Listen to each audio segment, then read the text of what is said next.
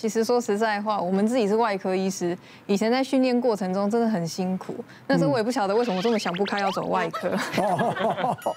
我们那时候我印我印象中有一次有一阵子我们医院缺人。所以呢，你想想看，一个礼拜一个月有三十天，三十天就有三十个洞，要晚上有人值班。然后我们那个时候很多人都离职不干了，转科了去医美，然后剩下我们这些人在岗位上。那那一阵子，我记得我最严重，曾经到一个礼拜只有两天，两天回家睡觉。其他都是在医院，全部在医院。对，然后那个时候累到，就是你只要张开眼睛，我看着电脑，看着手术的那个就是台手术台，你的眼睛永远都很酸。哦。然后到最后，我那个因为那段时间实在维持太久，大概三到六个月左右。然后那个时候跟同事讲话越。讲话的声音越来越小声，越来越基本上不想讲话，然后我也不想吃东西。就是你好不容易有休息时间的时候，你坐下来，大家都是去吃饭，我反而我我就不想，我累到我都不想吃东西，然后坐着就只想靠着。靠着眼睛就会闭上，前面有桌子一定会趴下来，然后甚至有时候睡觉睡醒，明明你可能是从晚上八点睡到隔天早上八点，睡了十二个钟头，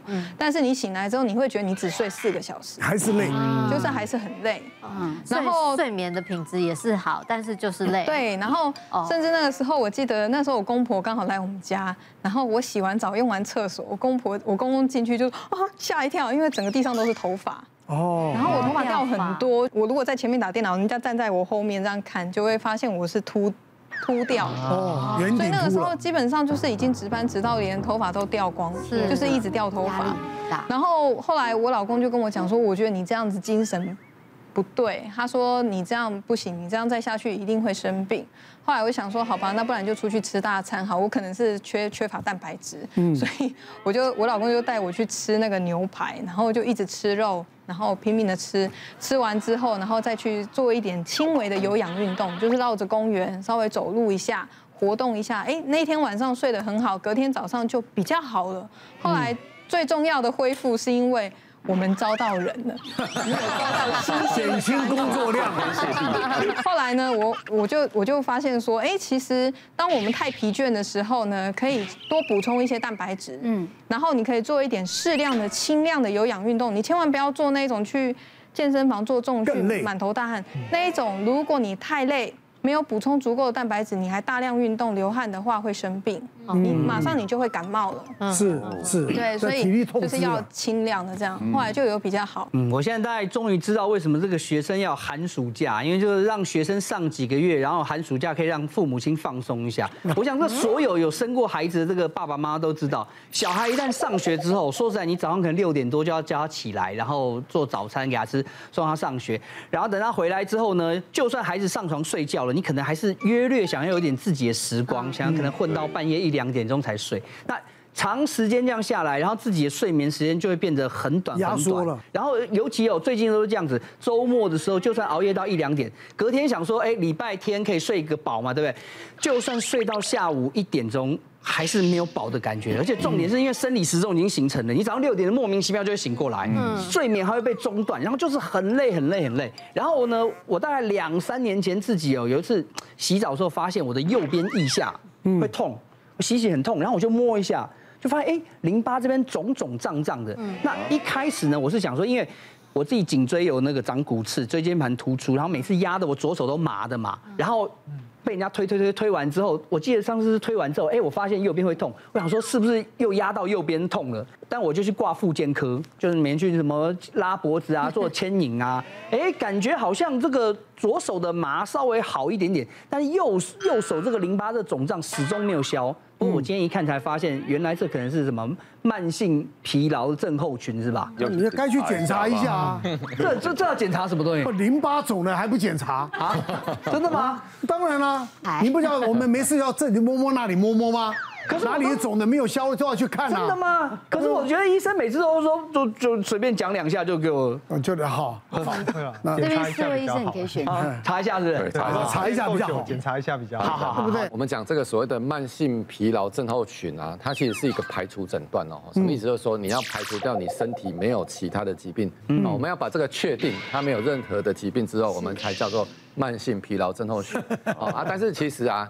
在我们临床上哦，大家如果想到说啊，这个人很累的时候，第一件事干什么？你爆肝了。哦，那就叫你去看肝脏的医师啦，哈，所以我们其实我们在肝脏科的门诊常常会遇到这样子的病患，哈，有一个三十多岁的一个女生，她跑来门诊找我说她最近熬夜加班，老板给她压力很大，啊，就每天都要晚上在那里赶赶赶赶作业，哈，那她觉得非常非常的疲累，她自己也去花钱去做健康检查，然后验肝指数没问题。但他不相信，他说他一定要找一个肝脏医师帮他确定好，那到底是不是肝脏爆肝的哈？嗯，那后来我帮他做检查，哎，肝脏的功能通通正常，超音波也没有问题哈。那我就发现到他有几个状况，第一个，他说他最近比较怕冷，嗯，那再来第二个，哎，他也掉头发呢，哦，他毛发变得比较稀疏，哦啊，这个眉毛也比较稀疏。第三个是他说，哎，我最近也没有像这个大胃王一直吃东西，但是为什么我的体重一直不断的在增加？嗯，好，这个时候我们临床上会有一个反应哦，哎，这可能是一个状况，叫做甲状腺低下。帮他验的这个甲状腺，哎，的确呢，它是一个甲状腺低下。后来这个病人我们帮他补充这个甲状腺素哈，他这个整个状况疲劳状况就慢慢慢慢恢复。嗯嗯，这算是我们讲疲劳里面比较少见，但是你一定要排除掉它，哈，你才能说这个叫做慢性的疲劳症候群。是，其实他现在都有很多这种看不见的疾病，那我们大人可能还会自己注意，但小孩子的话，可能就要靠我们父母亲来注意。像我自己的女儿啊，不管这个冷热啊，秋冬冷热天气变化，或是呃冷气房进出啊，或者是这个灰尘啊，就很容易会一直打喷嚏，然后流鼻涕，然后即便后来戴上口罩，但也来不及了，就一直擤鼻涕，擤到那个鼻头都红红的，然后都破掉了。其实我们做父母亲看得很心疼，那因为除了心疼之外呢，还会影响到学习效果嘛。打喷嚏的话，你晚上一定睡不好觉，睡不好觉呢，隔天早上起来一定没精神，没精神到学校学习一定就会差，然后就觉得啊很头大。那想说不能说每天吃什么抗组织胺那些，好像光用压的治标不治本，你好像应该要找到一个可以由内到外去改变他体质的东西。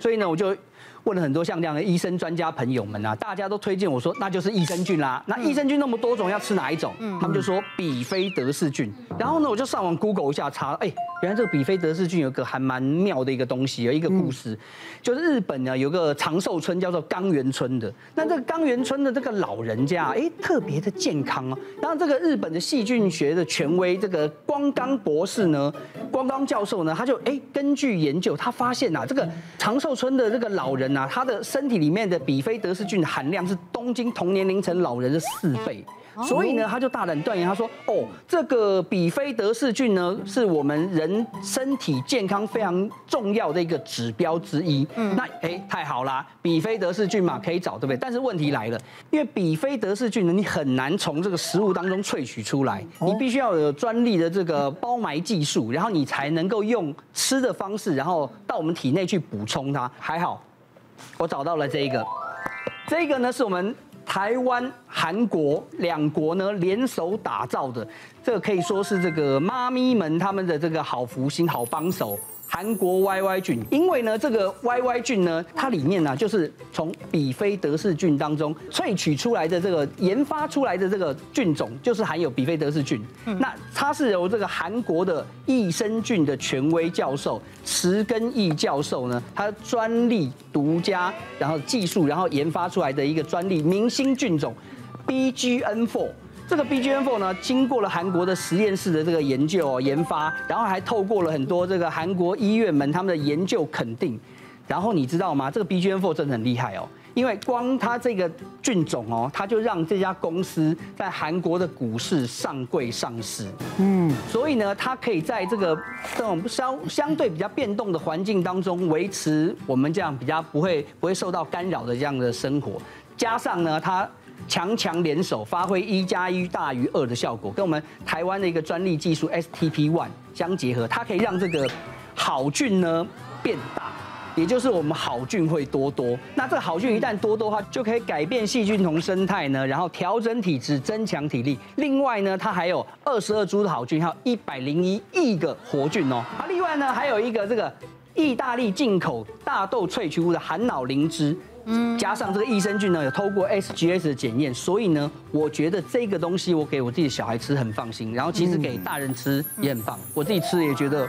很不错的。前面小明在讲的部分，我想到了一个三十多岁的病人，那他其实他就每次看诊的时候，他都会号称他叫做人体污染过敏源自动侦测器，因为他就是说他按照他卫生纸使用的多少，他就可以知道这边的过敏源多不多，空污严不严重，根本不需要看各种指标。是，就是他觉得这样也蛮难过的啦，他根本不想要这样。对，其实这种大环境在变化，我们的健康很重要。那维持健康，益生菌是一个好的选择。那选择对的益生菌，比单纯选择菌量。菌数还要更重要。哦，那这个东西的概念大概像这样，大家举例来说，在两栖作战要抢滩作战的时候，你派的人数非常非常多的通讯兵，哎，你的抢滩一定不会成功。嗯，因为抢滩作战是要派精锐，所以这时候如果我们派上的是精锐的海军陆战队，这时候比较有可能去抢下地盘，占到地盘。所以我们体内也是。一个好的益生菌才能够顺利的去打击坏菌，把地盘给抢下来。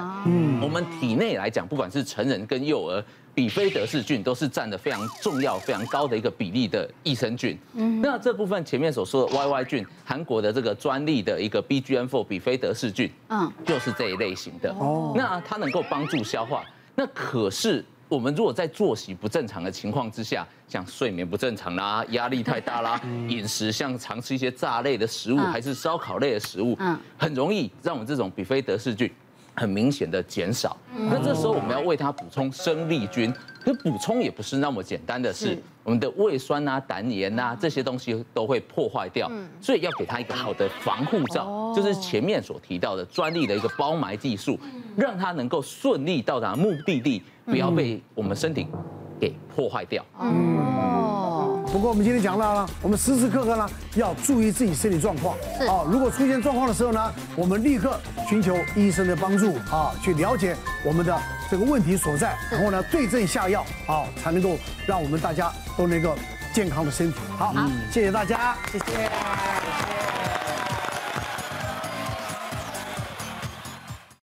别忘了订阅我们 YouTube 频道，并按下小铃铛，收看我们最新的影片。想要看更多精彩内容，快点选旁边的影片哦。